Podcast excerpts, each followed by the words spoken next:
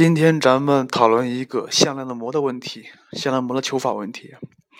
向量模的求法它也分两类。第一，假设他直接给你说了向量 a 的坐标，假设向量 a 等于 x 一 y 一这个点，那么向量 a 的模怎么求？你可以根据勾股定理来求，它的模就等于根号下 x 一方加 y 一方。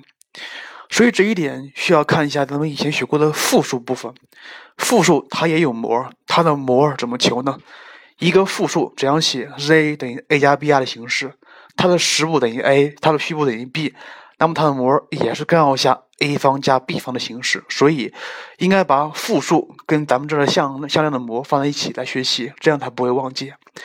第二点就是说，他没有跟你说一个向量 a 的具体坐标。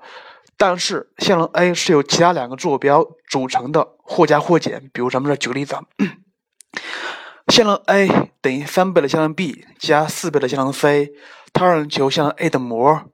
这个时候他又给你说了一些其他条件，比如向量 b 和向量 c 是单位向量，而且向量 b 和向量 c 的夹角等于六十度，等于六十度。所以如果解决这样的问题的话，应该怎么办？看到没？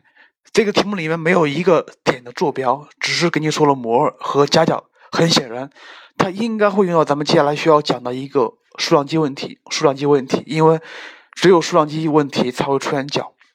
这个时候需要注意一下，这一类题先平方再开根号，可以归纳为一个平方大法：先平方再开根号。也就是说。向量 a 等于三倍的向量 b 加四倍的向量 c，那么向量 a 的模就等于根号下三倍的向量 b 加四四倍的向量 c 的平方，对不对？然后再把根号下里边东西把它拆开了，它就等于九倍的向量 b 的平方加上二十二倍的向量 b 乘以向量 c 加十六倍的向量 c 的平方，对不对？在这儿需要说一点。向量的平方就等于模的平方。至于为什么，看一下数量积的公式就可以了。所以咱们继续化简，你看一下，b 的平方等于一，也就是 b 的模它就等于一，它就等于根号下九加十六再加上十二乘以向量 b 和向量 c 的乘积。向量 b 乘以向量 c 就等于向量 b 的模乘以向量 b c 的模，再乘以 cos 六十度，是不是？然后这样解下来，它就等于根号下三十一，所以向量 a 的模就等于根号下三十一，所以。解决这样的问题应该怎么办？就是解决这样的问题，一个向量由另外其他几个向量结合在一起组成的，又告诉你其他向量的夹角和模怎么办？先平方再开根号，先平方再开根号。解决这么一类问题的话，就是这么做：先平方再开根号。关于向量的数量积，我这不用不用说了吧？不用说了吧？这点比较简单。但是需要说一点，就是说向量的数量积可以用来判断三角形的形状，可以用来判断三角形的形状，它的功能跟咱们以前学过的余弦定理功能是一样的。呃，假设向量 a 和向量 b 啊，那么如果它们之间的夹角等于西塔的话，那么 cosine 西塔就等于分母是 a 和 b 的摩尔乘积，分子是向量的乘积。你看一下，假设我如果把 a 和 b 改了，把它改成向量 b a。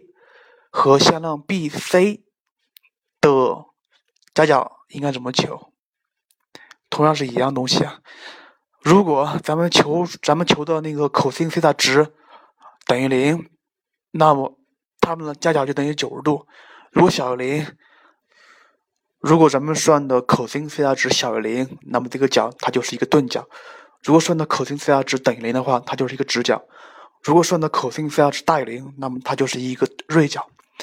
具体怎么判断是判断三角形的形状？你可以画一个三角形，然后结合一下咱们学过的余弦定理来看一下，挺简单的。更多节目，下载荔枝 FM 收听。